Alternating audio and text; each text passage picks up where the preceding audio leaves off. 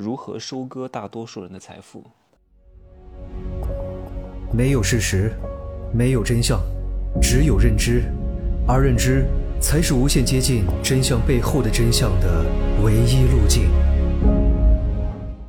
Hello，大家好，我是蒸汽学长。这个节目依旧是早上录的，因为我待会儿要赶去机场，今天一个白天都在机场，所以没有什么特别安静的。我从杭州飞香港，然后在香港中转三个小时，然后再从香港飞越南河内。我这次特意选择的是国泰航空啊。我现在出行是非常看航空公司的啊。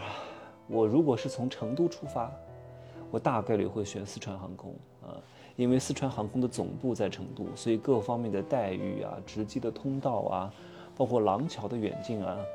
都是比较不错的，而且我一般来说小飞机我是很少会买公务舱的，没必要。短途飞行又是小飞机，座位也大不了多少，也不是那种反鱼骨式的座位，也不是那种半包裹式的，没什么意义。而且我是四川航空的金卡，休息室也可以用，呃，那个那个头等舱通道也可以走，也只不过在飞机上可能坐的宽敞一点。但是你作为金卡以上，他都会给你第一排，或者是非常好的位置啊。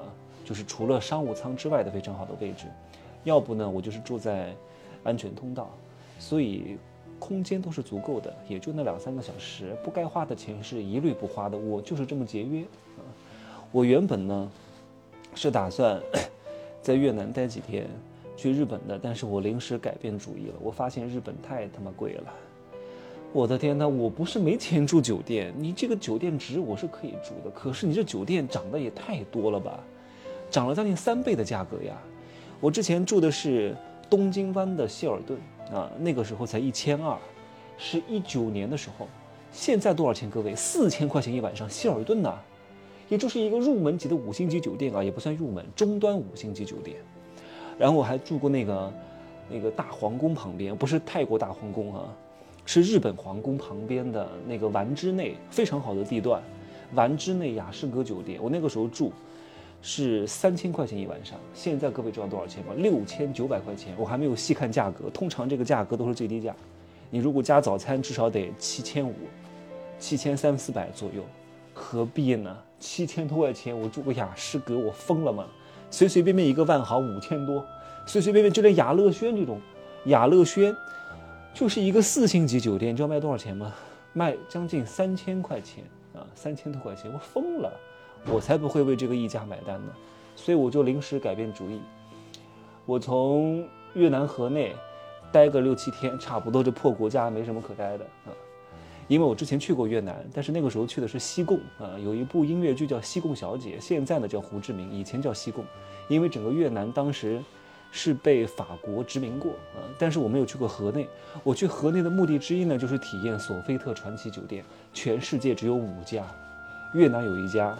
然后在圣地亚哥有一家，然后在荷兰有一家，在西安有一家，还有一家我忘了。所以这个酒店是雅高集团旗下的顶奢酒店，在河内有一百多年的历史了。所以我特地去感受一下，拍点作品啊。所以我决定在河内待个六七天，去曼谷转机啊，去曼谷再待个三四天。我说不准备去泰国了。因为最近这泰国的人太多了，但是我去那儿坐个飞机，我为什么要去泰国坐飞机呢？因为我要坐阿提哈德或者是阿联酋航空的头等舱，我我我还没坐过，我要体验一下啊！因为阿联酋的头等舱真的是太奢华了，它上面还可以洗澡，然后就是很大的一个椅子，然后香槟、鱼子酱全都上，嗯，要要感受一下，然后飞到土耳其伊斯坦布尔，待个十四五天。然后我自己先待个十天，自己玩一玩，还剩下的五天呢，还有一些朋友从全世界各地飞来，我们那个组了一个团儿啊，一块去玩，然后在一块儿呢去埃及待个五六天呢，然后再直接回国，这样比较合适。因为去日本真的太贵了，我都不知道它怎么会这么贵，是有什么重大节日吗？还是你这日本我们多希多希望去啊？天哪，你搞得这么贵，屁事儿还多。很多国家都不需要核酸，就你这日本还需要核酸，麻烦的要命，不去了啊！不稀罕你去你这个破日本，又不是没去过。你对我们这些中国游客搞得这么，把我们当羔羊宰，我不去你那儿可以了吧？不去你那会死吗？对不对？嗯。但是有些人就是贱，这么贵还得去，还得被他割，那怪谁呢？我是不会被他割的。一旦超过我心中的预期价格，啊，我就不会再买了。哪怕我再爱你，我一定会痛定思痛啊，断席割爱。我昨天呢在上海啊，我话题再拉回来哈，我为什么要做国泰航空？呃，国泰航空真的是非常不错啊！我不知道各位坐过没有？如果你坐经济舱的话，他给你发的冰淇淋也是哈根达斯。我这次选择的是他的公务舱，体验一下，因为都是大飞机哈，中飞机我是不会买公务舱的，中飞机没必要，都是大飞机公务舱，然后飞到香港，因为香港的那个环宇堂就是国泰航空的旗舰店的休息室，特别好，所以也去感受一下啊，然后再从香港飞河内。大概就是这个事儿，这个钱呢要花在刀刃上，然后再讲讲这个钱的事情。我的这个节目真的是天马行空，涉及到生活的方方面面。很多人老是问我你是教什么的，我说我啥都不教啊，你能感受到什么就是什么啊。我不像一般的什么老师，天天教你这个教你那个，我不教什么东西。我讲的东西啊，大多数都是我的生活经验和我的经历过的智慧，我取得的结果啊。所以呢，你能学到啥就是啥。我什么都不教，但是我却什么都教。仔细的体会一下这句话啊。好，那昨天呢，我在上海参加了一个活动。这个活动呢，我就不说具体是什么。我原来以为人很少，顶多一两百个人，结果来了一千多个人。哎呀，搞得我一个照片都不想发，我也没有拍啊。然后呢，我看人这么多，我就不想听了，真的。嗯，为什么呢？我一直都说哈，当人特别多的时候，上台分享的嘉宾是不可能分享什么干货的，对吧？一些太太赤裸裸的东西是不会说的，因为人一旦多了之后，人都会有种伪装性。伪装性呢，就是要包装自己的形象，然后要讲讲的客观，呃，也不叫客观哈，就是他会美化一些东西，很多话不好说啊，你你明白的。而且呢，这么大的会议是要报备的。那报备呢？现场还要录像的，所以呢，你明白了？省略号。所以我建议各位啊，你不要觉得去听课什么氛围很好。如果你想要赚钱，氛围不好，你也能自己去学习。你非得去氛围好，你才能学得下去，那说明你这个人就很难挣到钱。那你回到家里没有这个氛围，每天挑灯夜读、独自奋战、孤独一人的时候，你怎么坚持下去呢？难道每一次都要搞一个好的氛围才才能工作吗？每一次都要有好的心情才能工作吗？对吧？你是为以赚钱为核心目的，不是以你的心情为参考的。很多人做事凭心情，我今儿不开心，我不干了；我明儿状态不好，我不干了，那你就穷，对不对？我今儿不想学习，我今儿不想锻炼，我状态不好，我心情不好，你每天都心情不好，你干着干着心情不就来了吗？你以为我每次锻炼心情都很好啊？我有时候都没什么力气，有时候中午吃的比较多。中午宴请吃个牛排，妈的那个牛排，六七个小时都消化不完，然后吃了这么多牛排，没什么力气，但是我还是得去啊。为什么买私教？买私教的目的也是如此啊，逼着自己去。哎，刚开始是没什么力气，练着练着睾酮素就上来了，就有力气了。然后你练完之后，内啡肽分泌，你会很爽，是不是？所以有些事情是不能凭自己的感觉的，你需要先去干，难受也得去干，干着干着有了结果，之前的难受也都忘了，是不是？然后在这个活动上呢，有一些课程顾问那跟我说啊，你要上我们的这个什么什么大咖课程，就是什么商学院五十万、三十万，我们还有什么博士班，获得什么北美学校的学历。我说博士，我不需要上博士呀，那很多博士也没钱啊，我不需要这些东西装点门面的啊。然后我我问这个博士要出国读吗？他说不用，就在国内读。然后学历呢都是国家认可的，然后我说那写论文要英文吗？那没事没事，我们有翻译。好，那哪天我告诉大家，我告诉大家，我是美国哪所著名的大学的什么国际金融专业的博士。各位，我的妈呀，你们对我的期待值就得太高哇！这个人一定非常牛逼哇！这个人一定英文非常之好，在美国能念博士。结果呢？结果呢？三脚猫的英语，嗯，大家对我大失所望，所以有时候不能把自己抬得太高，也没有必要花这个钱，而且我又不是那种要评级，又不是拿这个东西装逼搞门面，对我来说不需要这些东西。但是有些人呢，他也不需要，但是他就是要个面子，哇，我是博士，啊，很多初中毕业的，没什么文化学历的，特别自卑。哎呀，我要搞个什么名校加持有用？没有用的，没什么人管你是不是什么学校的。这很多人就是因为他童年的缺失，长大之后要补缺，何必呢？你不就等着被割吗？一点用都没有。现在谁还看学历？多少博士很穷啊，很多博士去大学里面当个老师，都是合同工的，都没有编制的。以前博士去一个二本院校，进去就能当副教授啊？啊，不不对。好像是不能当副教授，但是会很快就当副教授，然后还分配一套房，再给十万块钱安家置业费。现在还会有吗？太难了，除非你是名牌大学的博士，你的本硕博啊，根正苗红还差不多。你本科就是一个普通的二本的，你硕士博士再好也不怎么样，因为本科很重要啊。当然，如果你硕士博士是那种美国常春藤，什么英国剑桥大学的，那另当别论了啊。我希望各位始终记住这句话啊，叫“虚名一文不值，土壤才是力量”。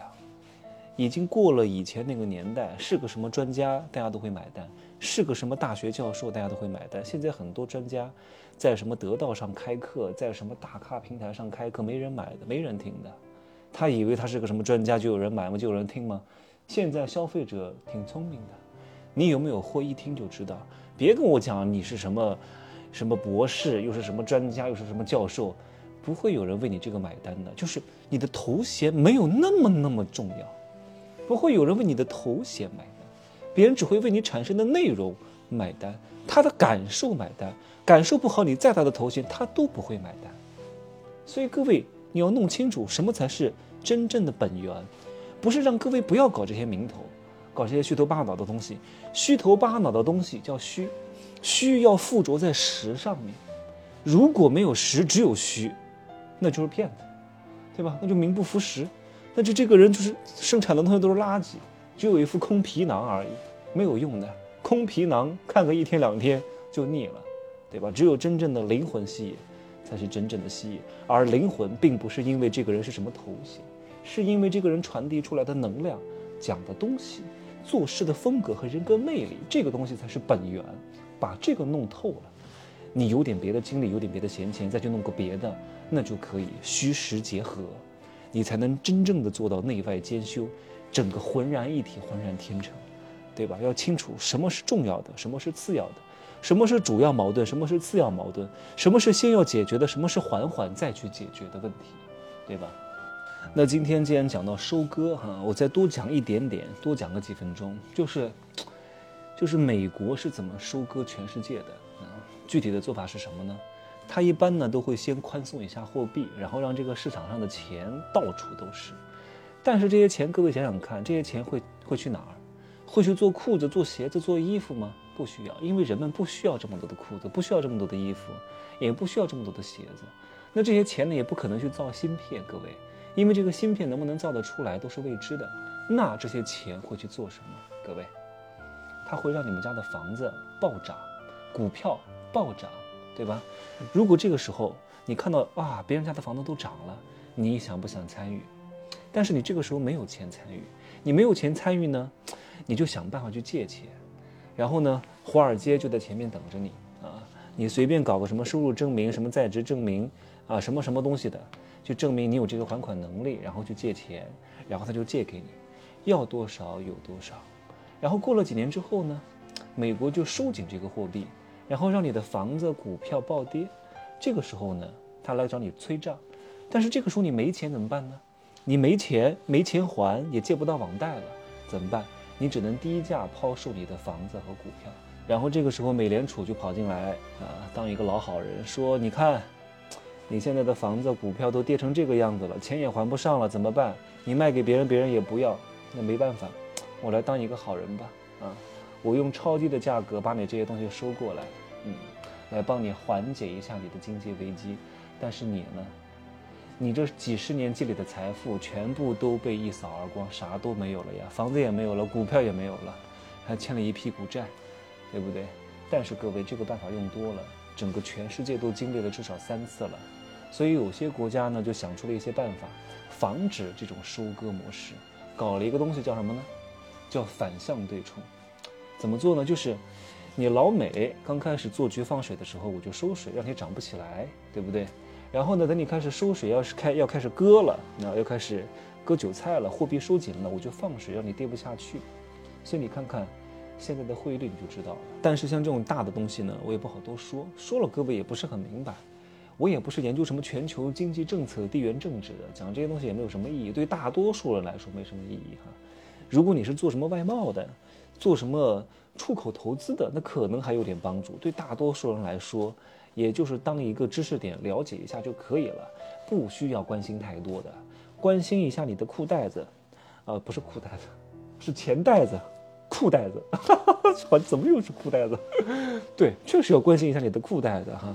不然的话，你的裤带子太松了，很容易发生很多问题的，对吧？会被别人反噬、薅羊毛，对不对？不能轻易的跟思思发生什么苟合的关系，是不是？怎么讲什么话题都能扯到这上面来？哎呀，不过谁都离不开裤带子，谁都要松裤带子，对吧？谁都要勒紧裤带子。好吧，今儿就说这么多啊！祝各位幸福发财，拜拜。